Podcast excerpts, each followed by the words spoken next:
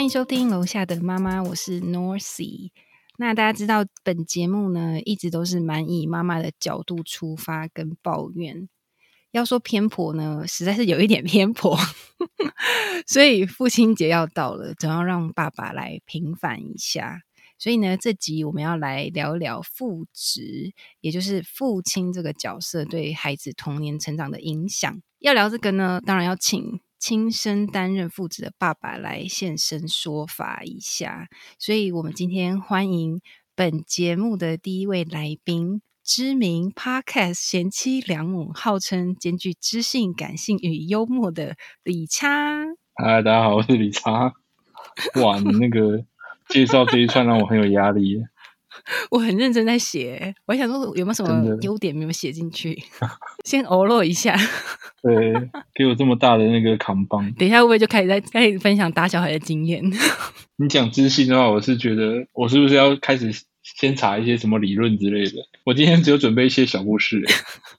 小故事 OK，理论我已经查好了。哦，那理论就交给你。OK，没问题。你知道这集呢？我跟我老公说，嗯哼，我跟他说，哎，我今天要跟李差录父亲节特辑。你知道他竟然跟我说什么吗？说什么？他说：“你为什么不找我录？” 我想说，是大家要练音听吗？现在？对啊，他应该也有很多可以分享的吧？毕竟他当爸爸的前后应该是相差判若两人。这部分就要靠理查去跟我老公聊完之后，再上来跟我们聊。哦，我是翻译机，对不对？是，这诶可以加到刚刚的介绍里面。好的，那我写老公的翻译机。对，来帮大家简介一下哦。理查目前是有一个五岁的儿子 Sean。他在外人眼中呢，就是一个宠妻魔人，所以，我我们今天就期待他来分享当爸爸的点点滴滴。由于呢，本台是非常优质的亲子节目，所以 一定要来录一点研究理论。好的，为了这一集呢，我也是看了蛮多资料的。那这边就跟大家说，在研究资料显示，在人生的早期，如果你可以得到爸爸的照顾。对孩子的认知跟行为发展有促进的作用，不管是男生还是女生，如果在爸爸呢，在他童年的时候有很大程度的参与，都可以预测更高的智商、更好的学业成绩跟更少的行为问题。相反的呢，如果父亲参与程度不够的孩子，在社会适应、友情、行为上都比较有可能出现问题。我觉得这边很重要，就是说，抑郁症的发病率也比较高。出现酒精、物质滥用这种成瘾的障碍，或者是破坏性行为、冲动跟品性障碍的概率也很高。这边我觉得比较特别的是，他研究里面有特别注明说，如果你是一个双亲，就是呃爸爸妈妈的家庭长大，可是爸爸参与度比较低的小孩，他品性不端的几率其实是最高，甚至比。被单亲一个单身妈妈抚养的小孩，他品性不端几率还要更高。李差，你觉得有什么想法？我觉得不难想象，哎，就是你就是要么不参与，总比你参与搞破坏还要好吧？嗯，对呀。对。那前面我觉得你真的查的蛮仔细的，让我有一点不好意思，因为 我真的都准备自。准备自己的故事啦，就比较偏向那种诶实作派的。嗯，我们就是需要你的故事，全部都理论化。现在差不多大家都已经关掉了。OK OK，对，因为我自己当爸爸以后也是就是蛮 shock，就是改变我很多啦，就是很多我以前不知道为什么的答案，好像都慢慢的浮现出来这样子。可以有一个例子吗？哦，好，那先把我我自己的那个成长环境跟大家。简单的讲一下，好啊。其实我小时候就是我爸其实蛮少陪我的，因为我爸妈小时候是分居的状态，因为我爸忍受不了台北的那个在盖捷运的乌烟瘴气，所以他在我很小的时候就早早调回了南部。那我一个人是跟我妈在台北两个人生活这样。啊，所以是有距离的分开。对，聚少离多，他可能是一周上来一次，有时候是两周上来一次，然后就是。陪伴一个周末这样子，嗯，那其实小时候你不会有感觉，就是跟爸爸的感情好或不好，你就是觉得哦，我就是这样长大，这样其实小时候也不会感觉自己缺少了什么。是到了长大以后，到我现在这个年纪，可能三三十几岁快四十岁的时候，跟爸爸的关系才会有一些端倪。就是我跟我爸的关系是，我知道我爱他，我也知道他爱我，但是我们就是嗯相敬如宾。就是你知道那关系并不是嗯非常的紧密，对，对就是你有时候不知道跟他聊什么，或者是嗯你想要表达爱他，但你会有一点不知道怎么表达，就会变得很客气啦。对，因为我觉得会有一种你怕太多也会破坏这个目前的关系，那反而你会觉得很不嗯舒服。对，因为比较偏向无所适从，就是你不知道该如何把它很强、很浓烈的表达出来，你会觉得很奇怪，因为你们可能从小没有这种这种叫 bonding，对，就是这个全台湾应该大部分家庭都是这样子。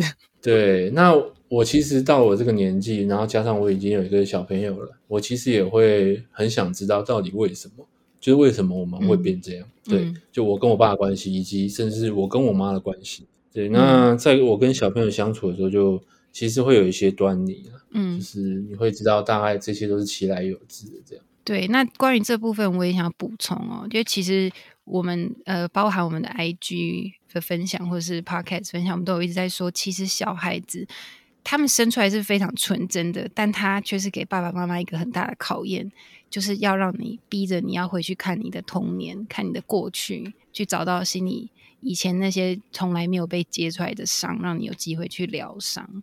所以这个也是为什么理查会说，他有了小孩之后，反而可以更深的去思考。但这也是一件很好的事情，因为有些爸妈会选择就放水流，就是同样的事情会让他一直在发生。对，可是如果你有真的去思考、去觉察，你可能就会去去想办法去 fix 这个，也不能说 fix，就是想办法去找到原因，然后让自己也可以好好的对待小孩，这样子。对，哦，没有，我就延伸一下，就是为什么会想要这样做，主要就是你想要你的，也不是人生需要得到解答，是你想要让你的生活状态更好，就是人生有更多的嗯追求嘛。对，对，所以嗯就是我们后面再提到好了，就是我其实会常常疑问，就是就是为什么要生小孩？就是我看着这个小朋友很可爱，嗯但是有时候你会烦，你会累，你就还是会有疑问，就是、嗯就为什么我要做这件事情？对，我我今天有准备一些小答案，然后对对这个哦问题的阶段性答案，我们等一下再慢慢带出来好了。好像是什么抽奖啊，把你的抽奖条码拿好哦。没有，就像那个像那个老师下下一个题目这样子，然后后面会考这样。OK，那我们就一起期待。接下来呢，我们要针对几个研究提出爸爸对孩子童年影响的方式，来跟理查一起讨论看看。好，第一个呢，研究显示，爸爸跟孩子之间通常都会透过肢体游戏来互动。那这一类的打闹游戏通常很有挑战性，能够有效的提升小孩的责任心、自信心跟竞争力。来，李差分享一下，你都跟小孩玩什么？嗯，因为我们家是儿子嘛，就是男生小男生，所以他很喜欢玩超人的游戏啊，或者是警察的游戏。对，我觉得小男生还是有我差。我补充，是。炫真的很爱玩警察游戏，连我那种很难得回家的话，我都看他玩了好几次，很可爱。还有一件小他有一套的那个背心，对警察制服。嗯，对，所以他比较常玩的像这类的打闹游戏，就是角色扮演吧，就嗯。小朋友最喜欢的英雄与坏人啊，或是警察与坏人这样。嗯。对，我觉得小男生蛮特别，就是他们我不知道其他家欸，就是我们家像是真的蛮喜欢找我一起玩的，就是感觉跟我一起玩比较好玩。对，这个是从小就开始吗？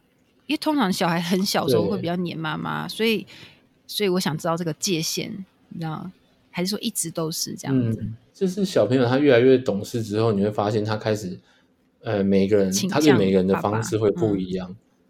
对，嗯就是每个人会变成功能需求不同，像爸爸可能就是陪玩的玩伴，对，嗯。那妈妈可能是比较常会陪吃。比，较常会讲一些感感情的话 之类的，嗯，对对对，哦。会有点不一样。嗯我不知道是可能是小男生的关系，我不知道小女生可能相处模式又会不一样，因为他们毕竟发展的区域有有先后顺序嘛。嗯。对。然后在玩这类打闹游戏的话，你说会提升孩子的责任心、自信心与竞争力这样子吗？这种理论东西我是真的 没有想到太多、欸。其实我跟他玩游戏，我觉得最重要就是好玩就是想要教导他好玩。第一个是因为你会觉得你陪伴他的时间其实真的不长，比如说每天早上朝九晚五，下班回家可能已经吃完饭已经六点半七点，那他可能最晚最晚十点睡觉，就其实你一天就是只能陪他三个小时，然哇后再加上很六日多哎、就是最多，但其实你也没有没有那个电力啦。对，嗯就是我每次在很烦很累的时候，我就想，就是其实这个时间真的也不长啊，每天就是花这么短的时间这样。嗯哼哼对，其实主要还是培养他，就是第一个就是最最重要是陪伴嘛，第二个是就是我们的连接越来越深啊，就是我们刚前面有提到的，我跟我爸的关系是那样子，所以其实我想要嗯投射在我小孩的身上，是我想要跟他有不一样的体验，所以我希望我们连接深一点，我希望我们可以就是什么话都都可以沟通，都可以讲，因为我跟我爸是完全没办法，你不知道该如何开口这样子。我们已经错失那个可以这样做的最佳时间。嗯，所以你觉得玩游戏是其中一个绑定的方式？对，玩游戏是一个，然后最重要还是还是会借机教导他，比如说要要愿赌服输啊，或者是哦，OK，就是约约定的重要性。嗯对嗯嗯。嗯，对啊，有一部分也是希望说从跟他玩的途中知道说去揣测他怎么跟同学相处，那从中发现一些可能可能有一些比较不妥的地方，比如说他就是很想要当第一啊，我们家那个就很想要当第一，或是嗯。不喜欢输，输了会发脾气，所以你才 可以借此对借借此 role play 嗯避免有事发生，因为我相信这一定是所有爸妈的噩梦，就是到底哪一天会去学校道歉，就是这一定是大家最害怕的事情。对，就一定会遇到，但是就是你会很害怕。对对对，老师突然打来，对，每次上班、哦，学校电话一亮起来，我就觉得压力很大。对心啊，不是生病，就是可能家里发生了什么事，这样。对，对，这个因为我们家小孩还小，但是我有看过很多家长在分享这些这样子的事情。可是你们有没有发现呢？理查他就是属于那种会很仔细观察小孩的父母。当然，我觉得这方面 嗯理查也很辛苦，因为其实大部分大家陪小孩玩就是陪玩嘛。如果你还要再花心思去思考说这个游戏对他有什么意义，你知道，或者是就像你说的，那他这个上面有什么行为上的问题，这其实要花很大的心力耶。对，而且其实也可以借机开发他，就是你大概会知道他是哪一个走向的小朋友。就比如说他对对哪一个东西比较有兴趣，他对体力的东西比较有兴趣，还是嗯图像的东西，或者是声音的东西？我觉得你现在已经爸爸，各位听众爸爸很大的压力，你已经树立一个太高的模范。哦，没有没有，不是我我不是这个目的啊。对，那我就跟各位爸爸说，跟各位妈妈说，我其实最主要的想想法是说，钱要花在刀口上，因为我们赚钱都不容易，是不是？对，就是你要让小朋友上才艺嘛，一方面嗯帮他们耗电，一方面开发他们的兴趣。你一定要就是选一个他玩起来又开心，你钱钱花的也值得嘛。我们 没有办法说每一个可能花个半年一年去试啊，对呀、对，也不是每个爸妈都是什么教育背景。对呀、所以不是说什么以这个标准来放诸在大家身上，是说我们钱要花在刀口上，钱花都嗯花了这样。对啊、我现在很很哦很高的怀疑，理查是不是也是高敏感父母？我是吗？有听上一集的人呢，嗯可以帮他评断一下哈，来留言告诉我，你觉得理查是吗？哦，这个我倒是没有注意，因为轩那个雪伦啊，我们那个我老婆上次还跟我聊到说，她她好像有做那个测验，她好像是这样。对对对，他是他略嗯我不知道过我是不是略过那个及格。好的，好，那关于这个这一点，就是爸爸常常跟小孩有肢体游戏互动，我可以用一个我老公的例，肢体互动的例子比较明显。比如说，嗯，他在小孩这个我真的无法接受。他在小孩大概六七个月的时候，他就会把他抱起来，然后让他坐着在那个弹簧床上，就是一直坐着跳。他在那边 bouncing bouncing，然后我小孩就超开心，然后我就说他的头，他的头，他的脖子还没有硬，不要这样子。然后就是感觉很经典。嗯，他就是这种，然后或者是他常常会玩到那种把小孩抛起来很高啊，然后再摔到床上，我就说，我就说我的天哪，我都会说 gentle gentle，哦，我觉得是很很经典的那种网络上的短片呢，就是当只有爸爸在家时那种那种短片，对。对对对，就是开始玩摔跤那种。对，我觉得你是因为小孩大了，你可能忘记了，因为我相信你以前应该也会这样跟小孩玩，就是通常会，这个大部分啦，妈妈比较不会，对。对，会啊，就是会把它抓起来转啊，会对飞啊。像，嗯可是其实这个也不是说妈妈不会哦，像我自己也蛮会跟他玩那种打闹的游戏，所以也不是一个父亲的必要特质啦。嗯，那我们来进行第二个，第二个呢，研究显示，在游戏过程中，爸爸常常会给小孩设置困难情境，玩输要付出代价。我觉得有点像你刚刚说的，要他愿赌服输。那、嗯这边还有说，游戏过程中会有冲突，会有冒险。那这样的游戏对小孩来说，可以锻炼他们无所畏惧的抗压心。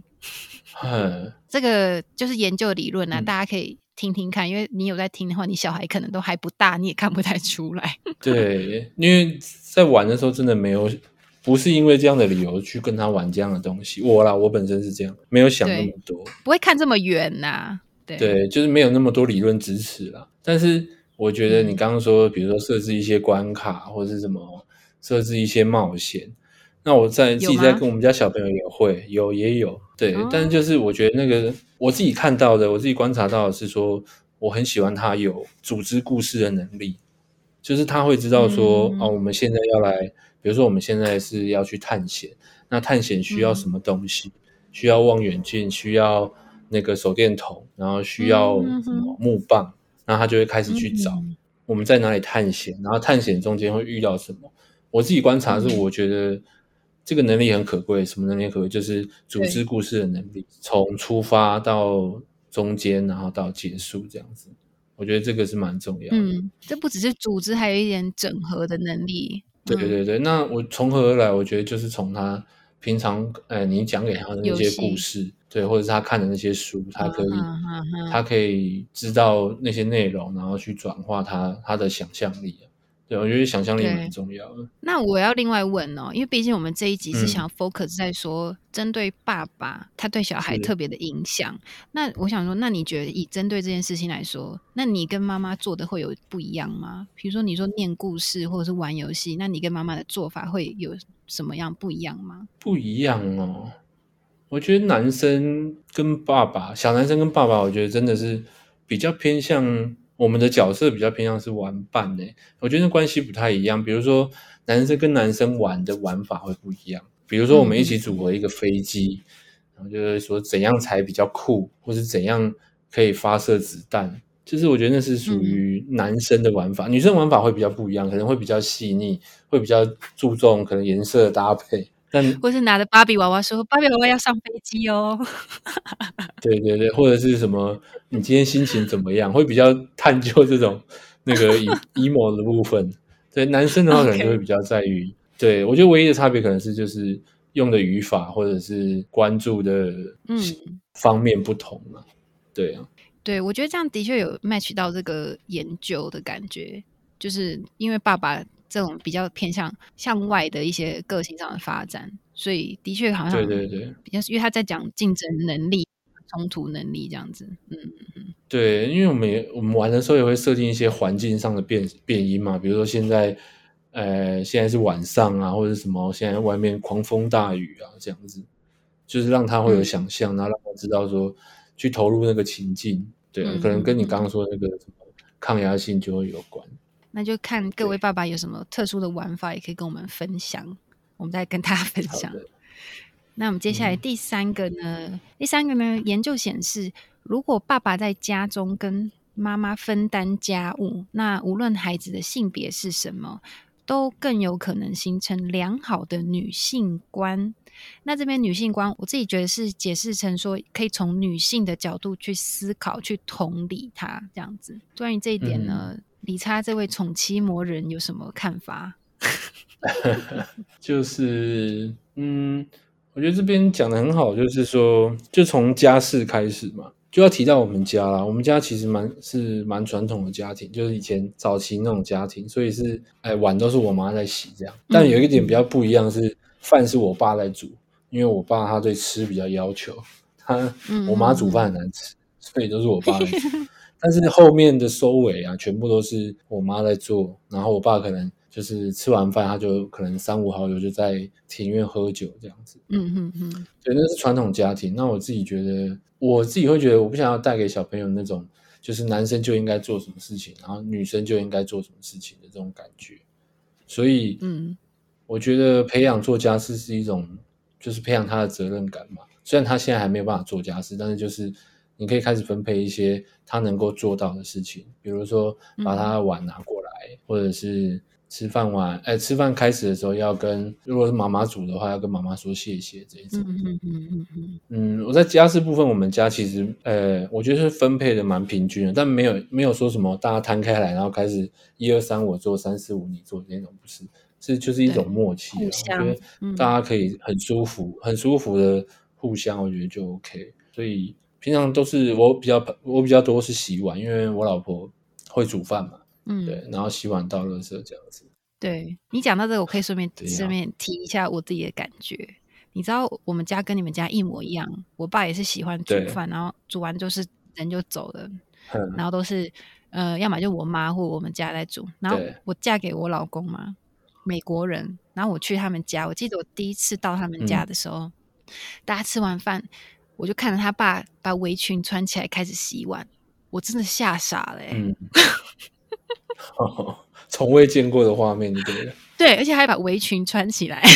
嗯，装装备很齐全，看就知道洗了二三十年了。对，然后其他人就是也很感觉就是很习惯，然后就坐在沙发上聊天。然后我事后就问我老公，我就说我真的不用帮他嗯洗碗吗？我老公说不用啊，就给他洗啊。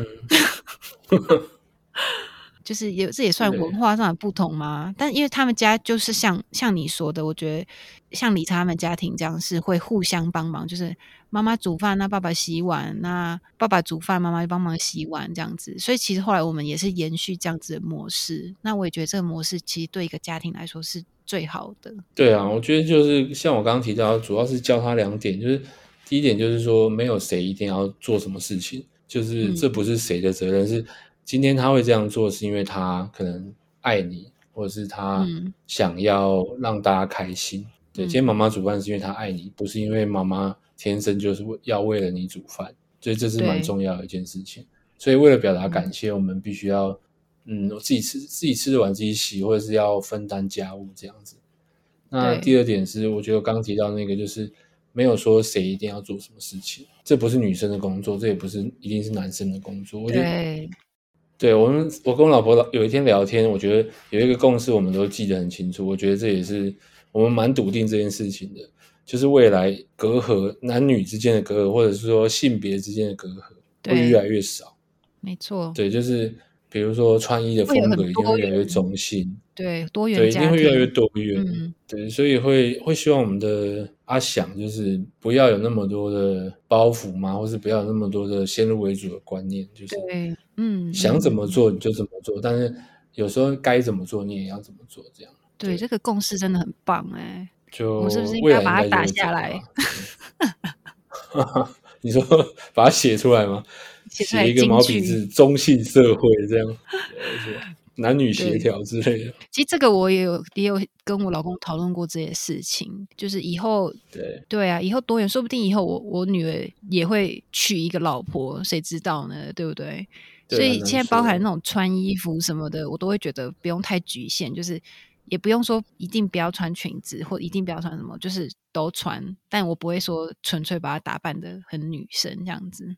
对啊，那关于这个女性观哦，其实我有观察到，就是像他们理查的小嗯孩 Sean 是很有名的暖男，因为理查的老婆就是雪伦也蛮常分享他的暖男事迹。他才五岁哦，就很暖很暖。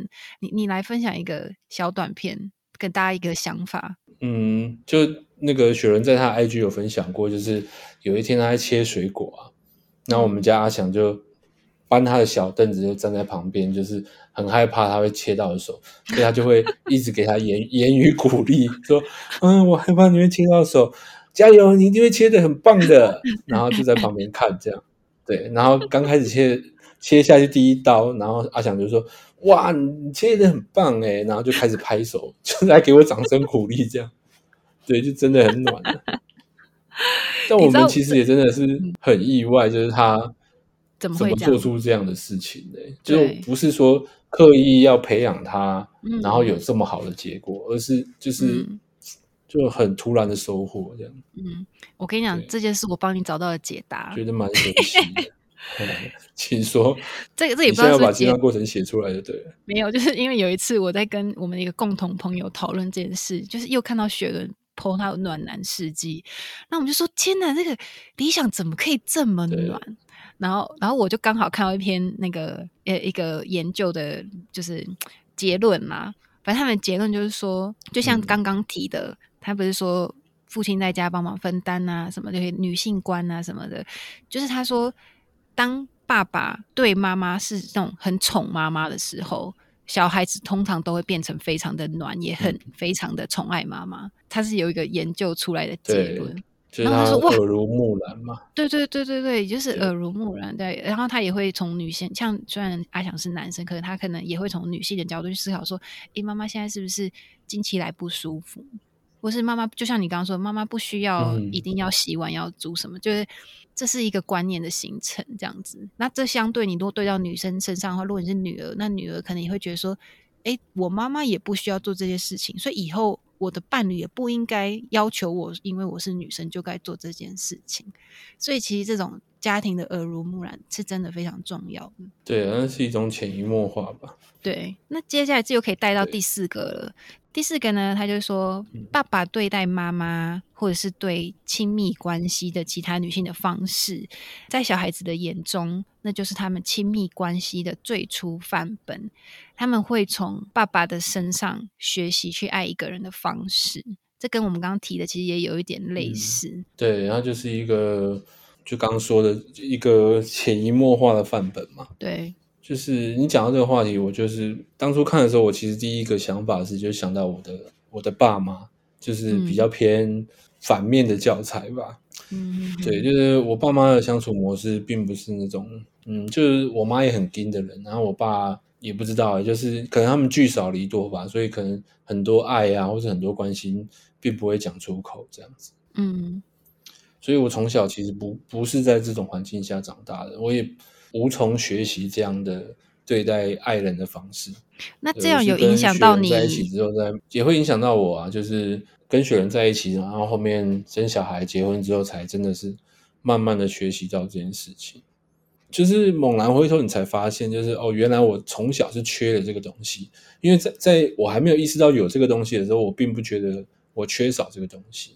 嗯哼，缺少就是怎么样把爱说出口，或者怎么样就是如何把爱给别人，如何去嗯很好的关心别人。就是以前我并不并没有发发现过我缺少这个东西，嗯就真的还是边做人家老公边做人家的爸爸才学会这件事情，才知道说哦，原来这个东西是这样来的。嗯对嗯。这是我看到这一题的第一个想法。所以说，爸爸妈妈的关系的确有影响到你历代女朋友的相处关系，是这样吗？一直到你生小孩，就甚至跟嗯雪伦一开始可能也还稍微有一点点，有有影响，但比较不是那么直接的。他应该说，他比较影响到我这个人的人格特质。就是我以前是比较偏向什么感觉我不会说出口，或是比会比较偏向会隐藏自己的感觉。对是可能真的成家成家以后，才慢慢的学习说哦，什么时候该适时的把情绪说出来，什么时候该很清楚的表达自己。其实这是一个很很重要的能力，这样子。可是其实你讲说成家之后才学习到，但其实并不是每一个成家人都可以学习到。所以说，是不是一定是有一个什么契机，或是什么事件发生了之后，让你觉得说，诶，不行，我可能要试着把自己的想法说出口，不然的话会，呃，比如说，不然的话家庭状况会呃越来越差，或者什么的。这样子有没有什么契机可以让大家去思考说，诶，自己是不是也碰到这个状况？我是不是也该做一些改变？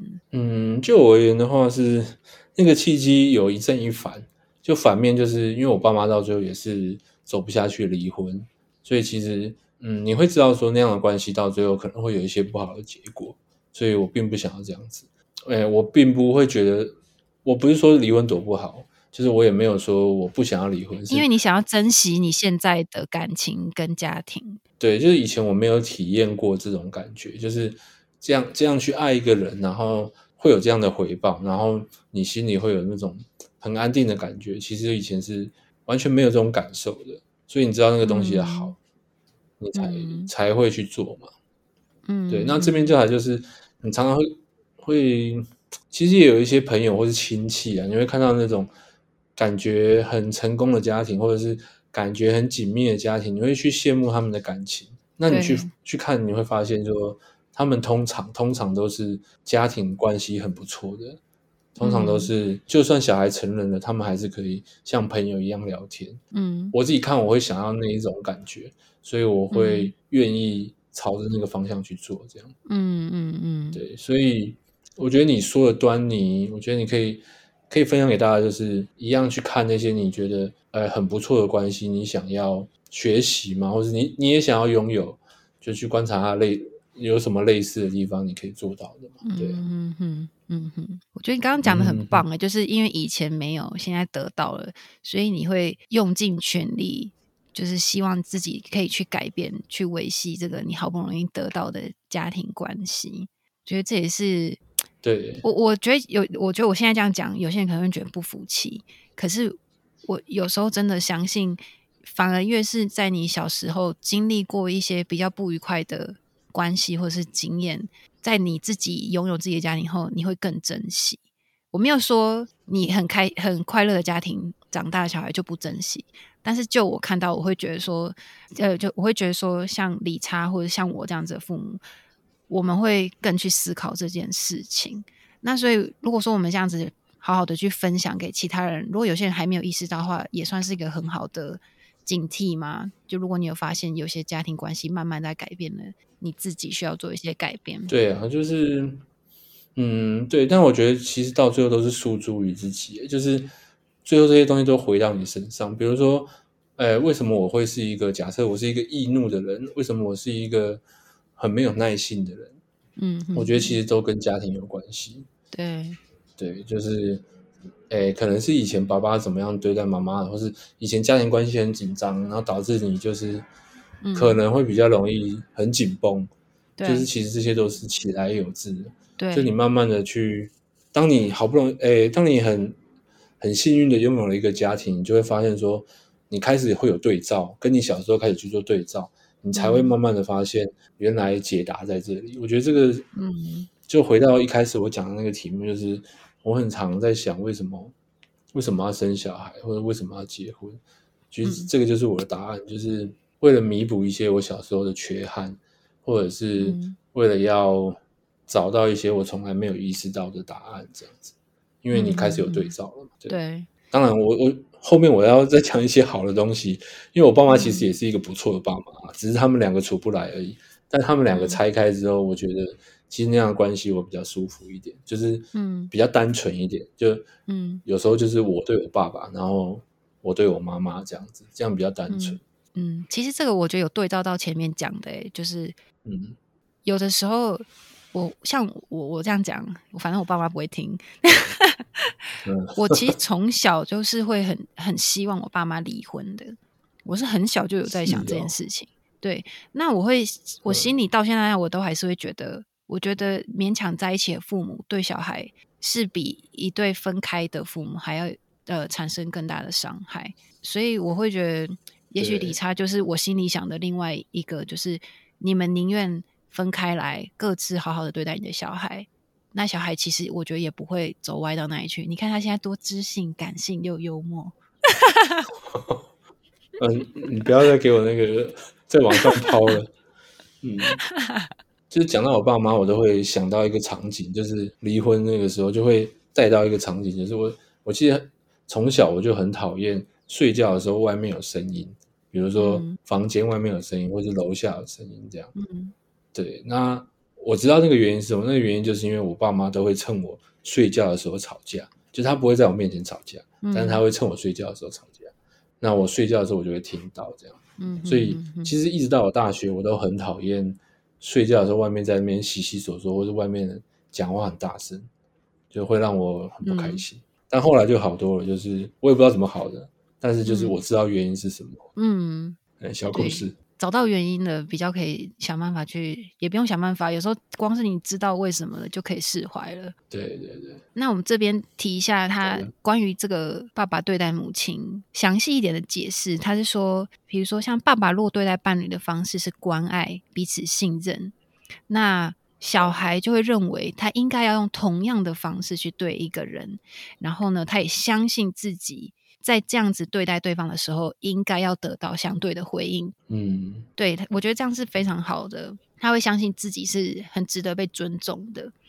那以相反的呢？如果一个爸爸是用粗暴的方式对待女性，包含冷暴力哦，还有就是身体上的暴力，那也会让小孩潜意识觉得说啊，这些行为是可以的，是 OK 的。那他们将嗯来就有很大的机会，他们愿意接受这样子的关系。嗯，好，那接下来我们就最后就讲一个其他影响。那我这部分是比较针对女儿的，所以我就放在最后面讲。好，第一个，这个是这个是部分男女，他们说跟爸爸的依恋模式也会影响到长大后他跟他人的依恋模式，他可能会发展成安全型或不安全型。对，大家应该有听过，就比如说不安不安全型依恋的人，可能会变成那种夺命连环扣，或者是风吹草动，他嗯就会觉得他不爱我了，这种类似的。那他们说这个跟爸爸嗯，的比较恐怖情人的感觉。对对对对对，那他们研究是说，这个跟他嗯跟爸爸的依恋模式是有关系的。那爸爸对女儿的特质呢，也会影响到女儿，就是这边指的是异性恋的女儿的亲密关系。比如说，他在选择伴侣的时候，他会以爸爸作为参考。那这边呢，他有可能会找跟爸爸很像很像的人，或者是完全相反的人。完全相反，我比较难想象哎。嗯，那我来提一个例子。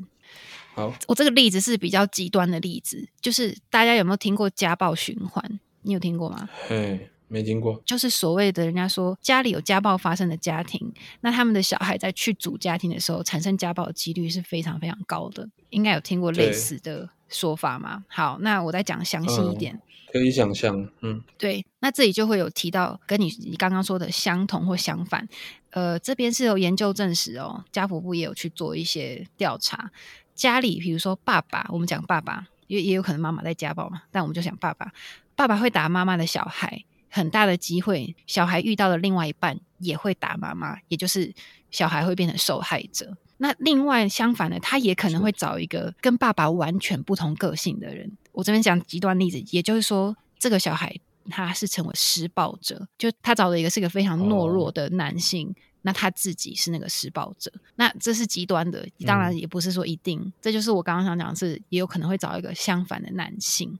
你知道家福基金会哦，他在台湾研究，呃，这个他们叫做暴力循环，他们有找到暴力循环超过四个世代的例子。那美国跟香港也有发现，家暴最长有超过八代，整个八代的家族都有家暴的历史，很可怕、欸。好恐怖哦！你说八代吗？八代，我连那个阿宙就是在网上那个职称我都不会念的。阿宙上面怎么念？曾曾祖父、曾曾祖父这样啊，完完全我也不会。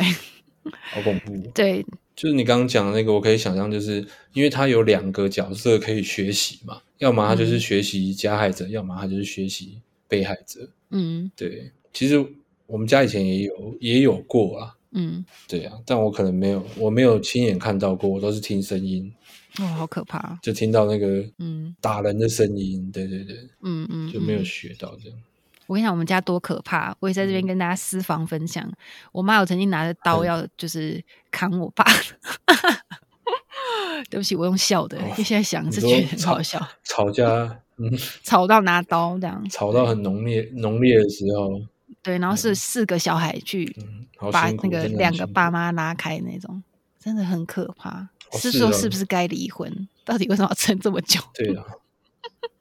嗯，是有在场的哦，就是你们有参与在其中的、哦。他们吵架几乎小孩都在场啊，他不会像我我觉得你爸妈还算蛮不错，就还愿意等小孩 睡觉，虽然说还是有造成影响啦，但他们有思考到说这件事对小孩是可能是不好的影响，这样子。对，我觉得这个差蛮多的。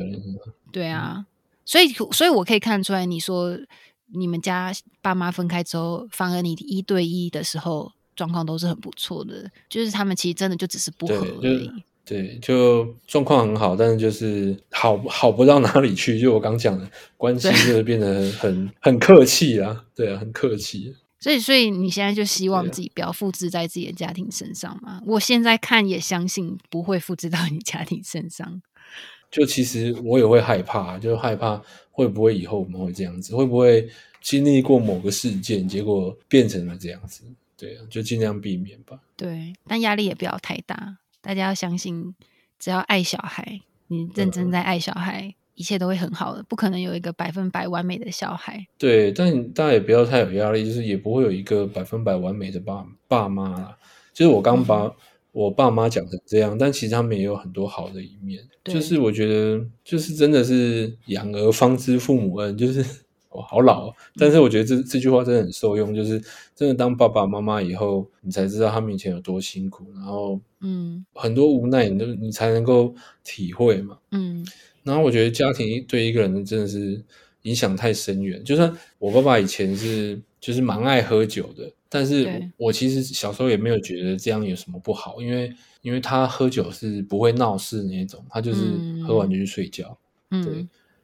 对，我甚至都有点引以为傲，是因为我爸真的太会喝酒，所以很多叔叔伯伯，比如说我去我去同学家玩哦，然后他爸爸看到我就说啊，你是那个叉叉叉的儿子，哇，你爸很会喝呢。就我其实心里是有一点骄傲的，喝到你知道中中二的时候，你就会，对对对，就是中学的时候，你其实对这些事情你会，嗯嗯，就是会有一点骄傲，就是我爸爸很会喝啊，我爸爸人面很广啊。嗯，大家都认识我爸。对对对，就是我觉得他有好的一面。我我这个讲这个主要是说，就是不管你今天做什么事情，不管你是有意的、无意的，或者是你在做你喜欢做的事情，都会影响到你的孩子。但这个影响是好或坏，就真的很难说。所以你就是大家就自己斟酌了。对啊，对。但也就像你说，不要想着自己可以当完美父母。所以，当你发现自己做了什么事可能会影响小孩的时候，不要有这么大的压力，下次不要做就好了。对，因为就是事情也不是说你今天做了一件事就可能从六十分变零分嘛，就是一定是潜移默化，一定是很长的时间去影响到。是是，对呀，对。那我另外特别提出来啊。这里呢，嗯，我们因为今天要讨论的是爸爸，这不代表单亲妈妈带小孩，或者是同性婚姻带小孩就会出现比较多的状况。这里真的就是针对爸爸做的研究，不要让自己有任何的压力。孩子并不会因为他没有实质上的爸爸，就真的出现上面我们说的这些问题。那最后我要特别说明哦，爸爸呢，呃，研究说明呢，爸爸的参与程度。因为他这边说，爸爸如果参与程度高，小孩就是发展比较好嘛。那这边指的参与程度跟小孩待在一起的时间完全没有绝对的联系。这边呢是说，即使你在父母离异，爸爸跟小孩并没有在同一个家庭，可是爸爸还是可以保持比较好的参与程度。这边说参与程度呢，更多的是情感层面的参与，而不是实体层面。就就算你是远距离的爸爸好了，如果你关心小孩，常常打给他听，就很认真的听小孩说话，这样子都是比较实体层面的参与。重点就是有没有在用心陪小孩，这个蛮重要。其实，对啊，只要你有用心，小孩可以感受到，就我觉得是好重要。大家这个也可以把它写下来。什么叫做无条件的爱？你如果给出无条件的爱，小孩绝对绝对绝对不会长歪，真的。嗯嗯，真的。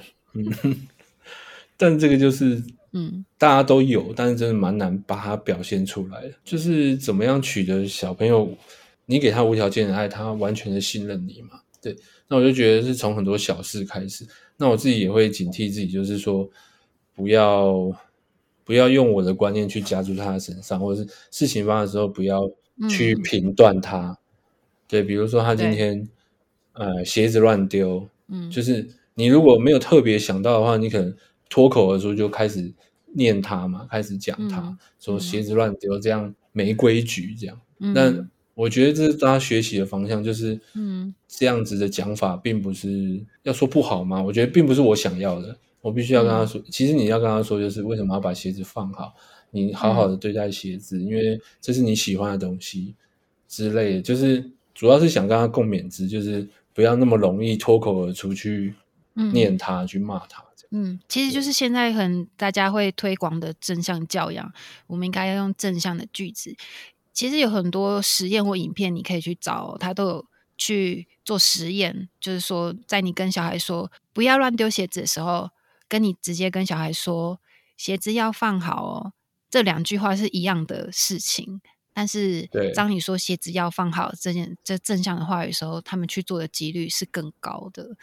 对，这。当当然，刚我觉得理查最主要、最主要的观念就是，呃，其实小孩是一个独立的个体，对，大人千万千万不要以为自己是高高在上的身份，并且用这个身份跟思考方式去帮小孩思考，就是要站在他们的角度，对对，好，这的确是非常需要学习的。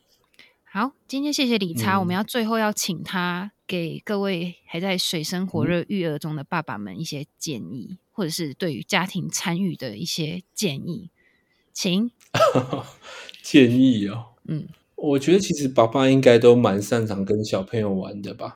你不要你这样要给大家压力了。没有没有没有没有，因为我自己偶尔也是会看一些，就是什么，嗯，哎大家都很厉害啊，大家都有自己的方式啊。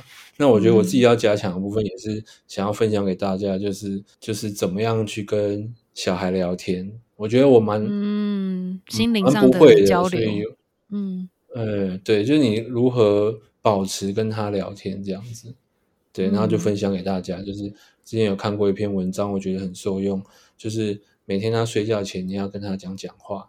那第一个问他，他今天呃最开心的事情是什么？